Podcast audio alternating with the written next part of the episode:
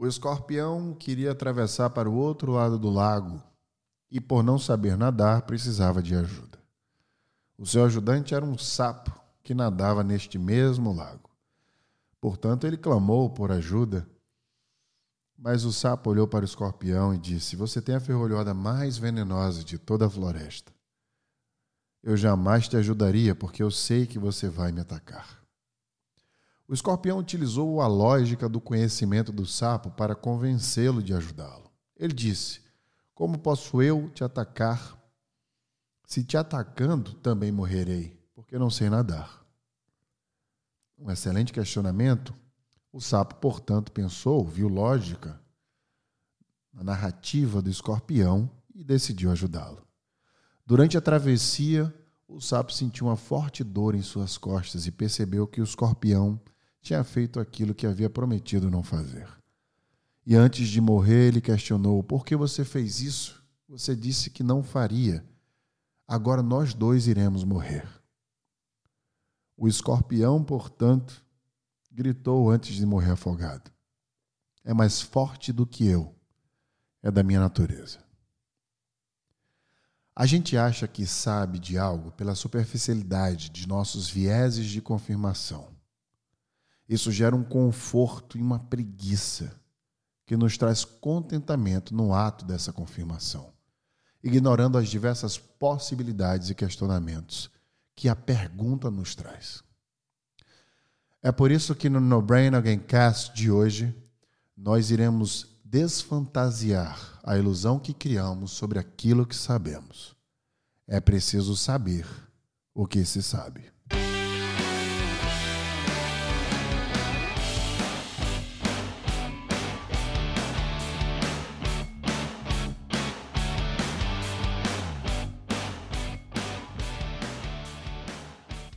Você já sabe, mas vale sempre repetir que este podcast é uma produção da Become School que você pode achar no Instagram como arroba become.school, escola em inglês.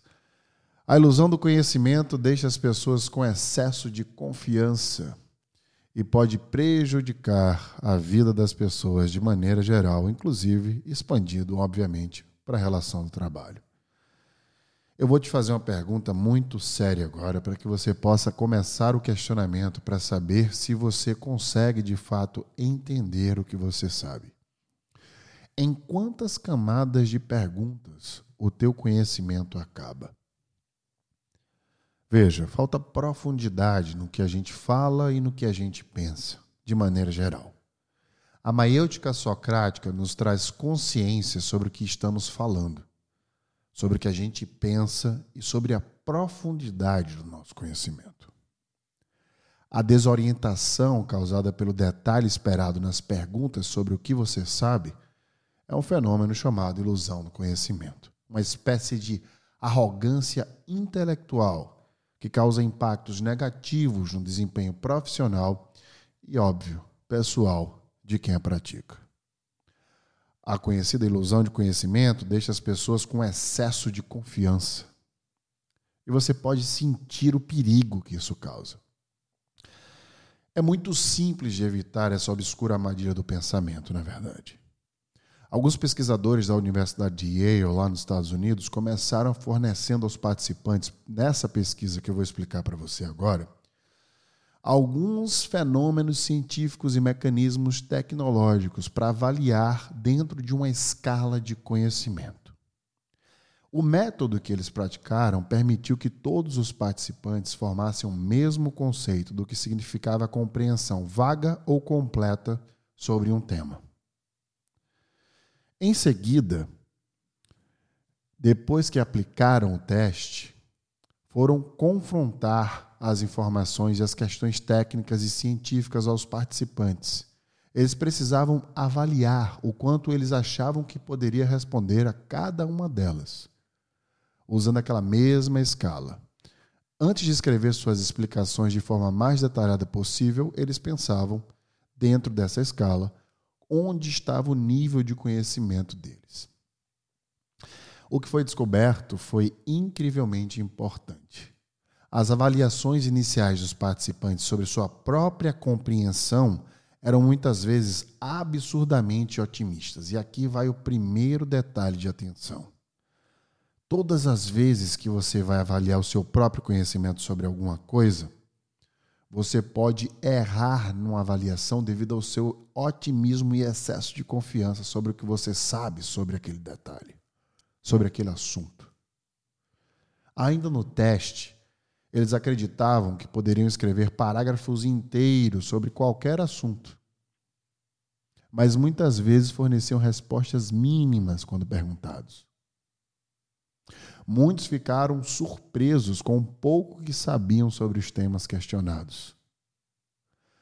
Os pesquisadores suspeitavam que o excesso de confiança era consequência da capacidade dos participantes de visualizar os conceitos em questão. Surpreendentemente, a observação passiva, que é essa forma que a gente tem de observar e achar que nós adquirimos conhecimento por observar, pode até, até aumentar a confiança das pessoas e em sua capacidade de realizar tarefas complexas, ampliar sua segurança. Mas, na prática, não vai desenvolver sua habilidade. O que eu quero dizer é que você pode estar consumindo por observação algum conteúdo de forma passiva, que vai alimentando a sua confiança sobre um determinado assunto, mas jamais, de forma alguma, vai desenvolver uma habilidade. Isso tem acontecido muito no período de agora, principalmente no tema eleições. A gente observa de forma passiva, adquire aquele conhecimento, confirma por nossos vieses e, por fim, não desenvolve uma habilidade contextualizada. A gente apenas se agrada daquela questão observacional do conhecimento passivo. O excesso de confiança no próprio conhecimento pode fazer com que você se prepare muito menos do que você poderia e deveria. Você precisa, portanto, primeiro, ser consciente de suas vulnerabilidades e limitações. Seja honesto com você mesmo. Tente buscar informação além do observacional. Segundo, você não pode, de maneira alguma, pensar sozinho. O pensamento deve ser coletivo. Eu vou dar aqui agora um exemplo e gostaria da sua atenção focada para perceber como a pesquisa foi feita. Eu vou tentar expandir essa sensação para você agora. No teste que eu mencionei antes, foi dado uma escala entre 1 e 7 sobre o que as pessoas sabiam sobre uma bicicleta. Agora pensa bem, se você tiver papel e caneta na mão, comece a desenhar uma bicicleta. Com a sua memória, utilizando o seu conhecimento. E dá uma nota do teu conhecimento. O que é que você acha que se aproxima do seu conhecimento sobre o funcionamento de uma bicicleta de 1 a 7? Depois disso, foi dado na pesquisa alguns desenhos de A a D, ou seja, quatro opções, para que os participantes pudessem marcar o desenho que mais se aproximava de uma bicicleta real. Era um desenho feito a lápis a propósito. É bom lembrar aqui que 96% das pessoas que participaram nessa pesquisa tinham aprendido a andar de bicicleta enquanto eram crianças. Grande parte, a grande maioria, possuía bicicleta no momento do teste. Ou seja, eram donos de bicicletas, andavam de bicicletas. A grande maioria marcou nota 6 em conhecimento antes de fazer esse teste. Depois disso, marcaram nota 3. Eles sequer conseguiram desenhar uma bicicleta funcional mesmo marcando nota 6 em conhecimento sobre uma bicicleta. Olha para o desenho que você fez e olha para uma bicicleta. Tenta entender onde está a função que você colocou nela versus a função real de uma bicicleta. Eles colocaram a corrente no segundo pneu, não conseguiram colocar o pedal na forma certa, não conseguiram completar o desenho de um quadro, o quadro da bicicleta, me refiro. A forma que mais foi desenhada, eu repito, por eles nesta pesquisa foi uma bicicleta não funcional. Lembrando, eles deram nota 6 de 7 para o que eles sabiam de uma bicicleta funcional. Gente, se a gente quer consertar uma bicicleta, a gente não precisa saber consertar uma bicicleta. Porque existem pessoas que sabem e podem nos ajudar. Isso mostra a diferença entre atividade neural e cognição, que é uma confusão que a gente faz em se achar inteligente por atividade neural e não utilizar a cognição de fato. Porque um acontece dentro do nosso crânio, que é a atividade neural. A outra pode ser armazenada fora dele, em computadores, telefones e até pessoas. O conhecimento não está inserido dentro da sua cabeça apenas. Ele tem tentáculos. E o ser inteligente sabe utilizar este tentáculo, estes tentáculos e não apenas se contenta com aquilo que está dentro do seu próprio crânio. Cognição, portanto, é interativa e dinâmica. Isso implica que o conhecimento é uma construção. Que a melhor forma de se posicionar em qualquer assunto que seja é interagindo com o conhecimento dos outros, não batendo de frente com eles. Essa crítica vale para todos nós.